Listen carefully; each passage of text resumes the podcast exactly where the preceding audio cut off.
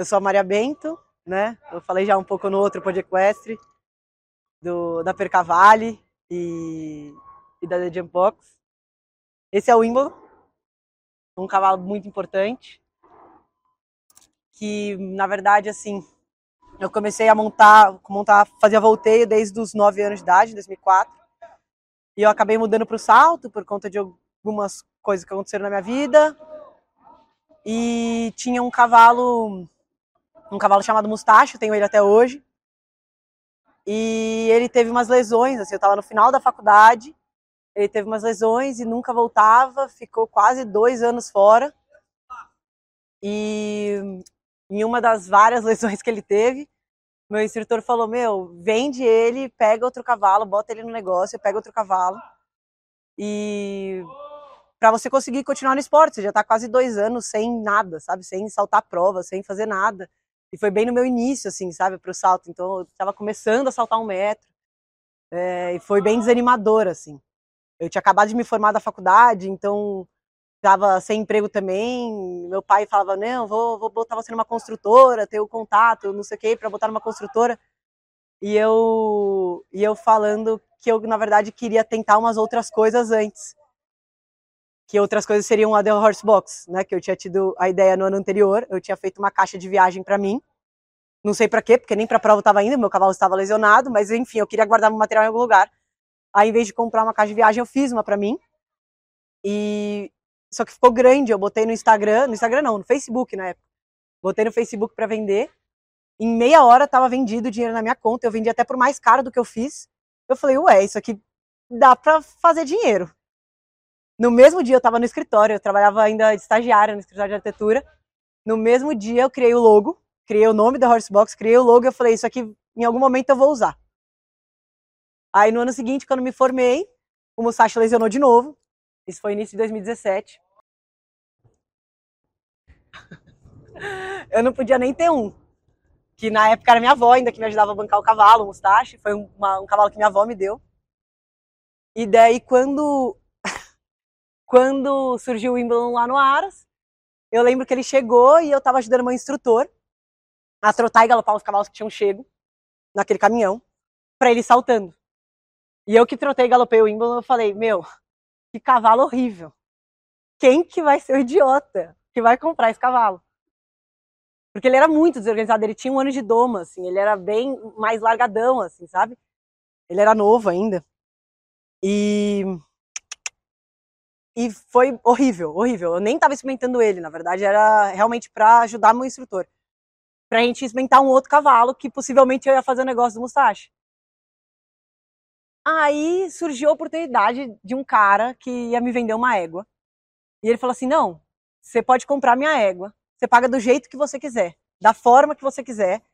Assim, daí eu falei: bom, dessa forma, eu podendo pagar do jeito realmente, ele falou: você pode pagar em 40 vezes. Assim, até dá. Mas o problema é que eu teria dois cavalos, que ele não ia pegar um mustache no negócio. Daí quando eu falei isso pro meu instrutor, eu falei: cara, olha, tem uma égua pra gente cimentar e tal. Ele falou, mas você vai ficar com dois cavalos? Nunca tinha sido uma possibilidade isso. Eu falei, ah, não sei como eu vou dar um jeito, mas eu vou ter que dar um jeito. Eu solto o Musashi no piquete durante essa época para ele melhor, para ele se curar da lesão dele. Aí a gente foi experimentar essa égua, era uma égua legal, mas nada demais. Ele falou, então por que você não experimenta o Wimbledon para comprar? Ele vai funcionar para você. Eu falei, aquele cavalo que eu montei? Tipo, era, era fora de cogitação. Fora de cogitação. Era pior do que ruim, assim. Não Daí ele falou: olha, você não pode escolher muito, né? Com o dinheiro que você tem, você tem que, tipo, ir no que tem. Eu falei: tá bom, vamos tentar então.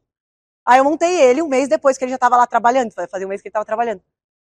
E daí eu falei: tá, eu acho que talvez pode dar certo. Só faltava o dinheiro para comprar. Eu tinha, assim, metade do dinheiro, que já era pouco, eu paguei pouco nele. Aí eu precisava de a outra metade, que eu ia parcelar. Essa forma, quem criou ele foi a NET e o Tomás Ferrareto. E daí eles falaram, não, a outra metade você paga como você quiser, não tem problema. E daí eu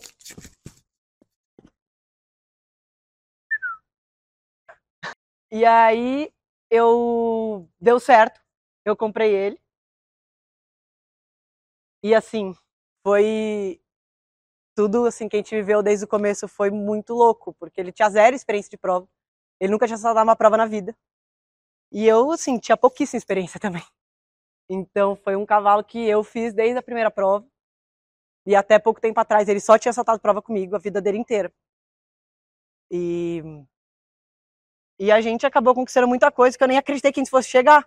E daí eu criei a The Horse Box, na verdade, como forma de conseguir comprar ele. E no começo, assim, era uma coisa que eu falava, meu, não tá dando certo, mas eu não tinha opção, aquilo tinha que dar certo. Porque eu tinha todo mês uma parcela para pagar dos cavalos. Então não tinha a menor condição de falar, putz, não, vou desistir vou fazer outra coisa. E, e foi dando certo, as pessoas cada vez foram me conhecendo mais. E eu ia para a prova, porque na época eu tinha um patrocínio, então todo mês eu estava numa competição. E, e a gente estando na competição, e ele trazendo, sempre veio trazendo resultado, assim, desde o começo, sabe? Mesmo sem ter a menor ideia do que ele estava fazendo, porque era a primeira vez que ele estava fazendo, era comigo. E ele sempre trouxe muito resultado, então as pessoas acabaram que me conheceram muito pelo Wimbledon. Falava, ah, Maria do Wimbledon, ah, também é a Maria das Plaquinhas, ela também que faz as, os armarinhos, sei lá. Então foi muito. Minha parte profissional, eu devo totalmente a esse cavalo. Foi para comprar ele que eu criei tudo. E foi ele que fez as pessoas me conhecerem, porque até então eu não era ninguém, assim. Ninguém sabia quem eu era. Não que hoje muita gente saiba, mas já tem bastante gente que conhece. Se tem um motivo é por conta desse cavalo aqui. Tem a menor dúvida. Então ele é muito, muito especial. Ele, além de né, ser especial nessa parte profissional para mim, ele, sim, em questão de pista, não tenho nem o que falar. Ele foi, ele foi muito mais do que eu imaginei que ia ser tem campeão de ranking brasileiro, paulista, cavalo mais pontuado do ano. e, e ele é isso. Esse cavalo especial demais. Não tem nem mais palavras para dizer sobre ele. E hoje em dia, por conta dele, né, e tudo que ele me trouxe, assim, eu já tô com outro cavalo também, então ainda tenho mustache. Ele voltou a saltar, tá super bem. Hoje em dia eu faço CCE com ele, e daí tem o Wimbledon e o Imperador, que é um cavalo mais novo que eu trouxe, tudo frutos de trabalhos, né, de, das empresas que o Wimbledon ajudou a criar. Então foi realmente uma superação, assim, sabe? Que ele, ele foi o empurrão que fez tudo, todo o resto andar e todo o resto acontecer.